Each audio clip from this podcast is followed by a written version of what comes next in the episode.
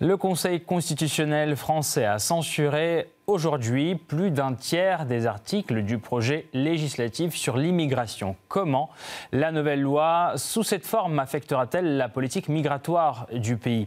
Nous en discutons tout de suite en direct avec Alexis Poulain, cofondateur du média Le Monde Moderne. Monsieur Poulain, bonsoir. Bonsoir. Alors, 32 articles rétorqués, cette loi sur l'immigration est en fait presque censurée euh, par le Conseil constitutionnel. A-t-elle encore du sens selon vous? Alors, selon Gérald Darmanin, euh, oui, 86 articles au total, 32 euh, articles évidemment censurés. Il y a des mesures qui étaient quand même des mesures phares, à l'accès aux prestations euh, sociales, notamment le regroupement familial, euh, l'instauration d'une caution retour pour les, étudiants euh, étrangers. voilà des articles qui ont été totalement censurés. L'obligation d'un débat annuel aussi sur les quotas migratoires. tout ça a été censuré. on voit bien que cette loi qui gênait beaucoup hein, la majorité d'Emmanuel Macron, qui se divisait entre ceux qui ne souhaitaient pas le vote de cette loi et ceux qui la souhaitaient, eh bien, elle finit dans euh, une sorte de, queue de, comète avec euh, ce Conseil constitutionnel qui euh, choisit de, se substituer au travail législatif, les députés ayant remis leur, copie, sachant qu'elle allait être corrigée et, amplement corrigée par le Conseil constitutionnel. C'était attendu, rien de nouveau. là, on est vraiment dans un, moment inédit puisque il est normalement dans la Ve République de coutume que les députés fassent attention en préparant et votant une loi qu'elle soit euh, pour le plus possible euh, en accord avec la Constitution. Alors voilà l'essentiel des mesures censurées. Donc euh, ça concerne le délit de séjour irrégulier, des mesures de mhm. restriction du regroupement familial, vous l'avez dit, du droit du sol, d'instauration des quotas migratoires. Il n'y aura pas non plus de durcissement des conditions d'accès aux prestations sociales. Alors, est-ce que le fait de censurer ces mesures, cela pourrait finalement concilier euh, la droite et la gauche concernant euh, cette loi pas vraiment. Euh, la gauche se félicite de la censure de cette mm. loi, la droite la critique en disant qu'il est temps de revoir la Constitution. Euh, la question du référendum aussi euh, sur l'immigration qui revient, c'est une décision qui en fait ne convient qu'à Emmanuel Macron, qui est le chantre du en même temps, c'est-à-dire de l'incohérence, du nini, et qui sauve ainsi sa majorité d'un éclatement et qui peut dire que la loi maintenant sera promulguée. 40% quand même de la loi qui, sont, qui est censurée, c'est énorme euh, et ça montre qu'il y avait cette volonté-là, puisque très tôt, hein, euh, que ce soit euh, l'ancienne Premier ministre Elisabeth Borne ou Emmanuel Macron, ils avaient fait état de la censure du Conseil constitutionnel mhm. qui allait arriver. Donc ils le savaient, c'était prévu dans l'histoire, hein, le, cheminement de cette loi. Donc euh, pas vraiment de conciliation entre la droite et la gauche, mais pour vous, c'est euh, Emmanuel Macron qui sauve sa majorité. Est-ce que vous êtes d'accord avec l'idée qu'après le vote des deux chambres euh, du, Parlement, la saisine du Conseil constitutionnel finalement a permis à Emmanuel Macron de se décharger de cette responsabilité, d'endosser cette responsabilité et au Parlement également de décider de l'adopter, cette loi? Oui, bien sûr. Euh, Emmanuel Macron, quand il est question de passer des lois euh, rapidement, euh, avait mm. fait usage du 49.3, veut passer par décret. On voit bien qu'il n'est pas un grand défenseur du temps du débat législatif. Donc là, c'était vraiment une loi électoraliste en amont des européennes pour aller chercher de l'électorat du côté de la droite.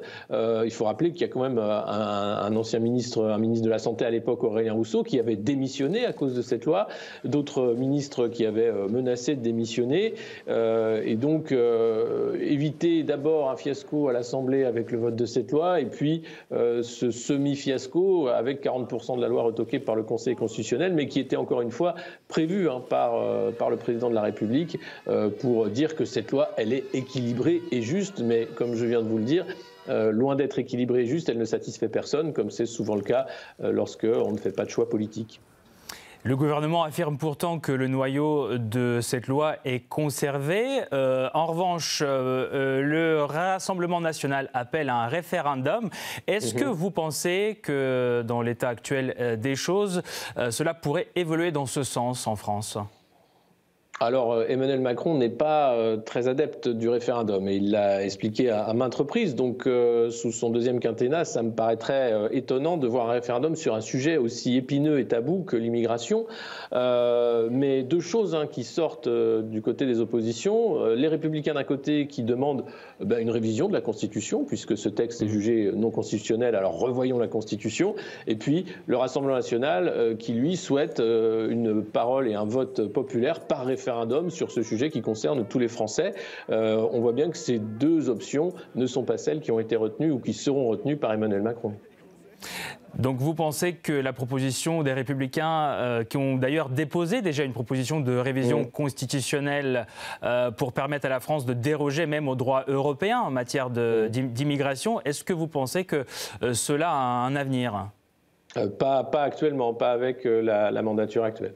Alors, un nombre record euh, en 2023 de personnes ayant demandé euh, l'asile en France, c'est presque 143 000 personnes en 2023, soit une augmentation de 8,6% par rapport à, l'année euh, d'avant. Est-ce que vous pensez que tous ces efforts législatifs, tous ces débats en matière qui touchent à l'immigration depuis ces, ces deux, même plus euh, trois dernières années peuvent vraiment remédier à cette situation euh, compte tenu du nombre des conflits et euh, du flux migratoire, des flux migratoires qui ne cessent d'augmenter dans le monde alors, c'est une réponse euh, de communication. Euh, en, réalité, cette loi qui ne va pas beaucoup changer les choses, si mm. ce n'est peut-être davantage de régularisation de travailleurs euh, sans papier qui sont déjà en, position de, travail et employés. pour ce qui est des flux migratoires, et comme vous venez de le dire, l'état du monde fait qu'il ne risque pas de se tarir dans les années qui viennent. Et au-delà des lois françaises, il y a les traités européens qui vont de toute façon contraindre ou du moins limiter euh, les lois qui pourraient être prises pour protéger euh, les frontières françaises. L'espace Schengen étant toujours à, la base hein, de la doctrine communautaire et européenne. donc de toute façon, les lois qui sont prises et la loi immigration en fait état sont extrêmement limitées dans leur, dans leur périmètre et dans leur action. Mais juste, alors une dernière question, Alexis Poulain, pour nos téléspectateurs, pour bien cerner ce qui a été justement retenu, donc ce noyau dont le gouvernement a, parlé, qu'est-ce qui a été retenu de cette loi? Qu'est-ce qui changera par rapport à la législation actuelle? Euh, peu de choses que je vous disais, c'est surtout la, régularisation hein, euh, des, des, sans-papiers euh, qui, mm. va, qui va être massivement retenue. sinon, pour la base, le regroupement familial a été retoqué. peu de choses, en réalité, vont changer. c'est ce qu'on voit. Et, donc, quand Gérald Darmanin se félicite et est satisfait, eh bien, il y, y, a une question qui se pose sur quel était finalement le but de ce texte, puisque 40% de ce texte est censuré tout de même, et c'est énorme. Ah, c'est juste que là, le, gouvernement ne veut plus rentrer dans, dans, ce débat. Il veut plus. Euh, oui, c'était un débat de communication, je pense, très électoraliste en réalité. Et, euh, là, on va vouloir passer euh, à, autre chose et, très vite changer de, débat, sachant qu'il y a beaucoup de choses avec, en plus, le, nouveau Premier ministre Gabriel Attal qui voudra refermer le dossier. Donc presque un statu quo. Donc merci beaucoup Alexis Poulain pour cette analyse, pour vos précisions. Je rappelle Alexis Poulain, cofondateur du média Le Monde Moderne en direct avec nous depuis Paris comme tous les jeudis.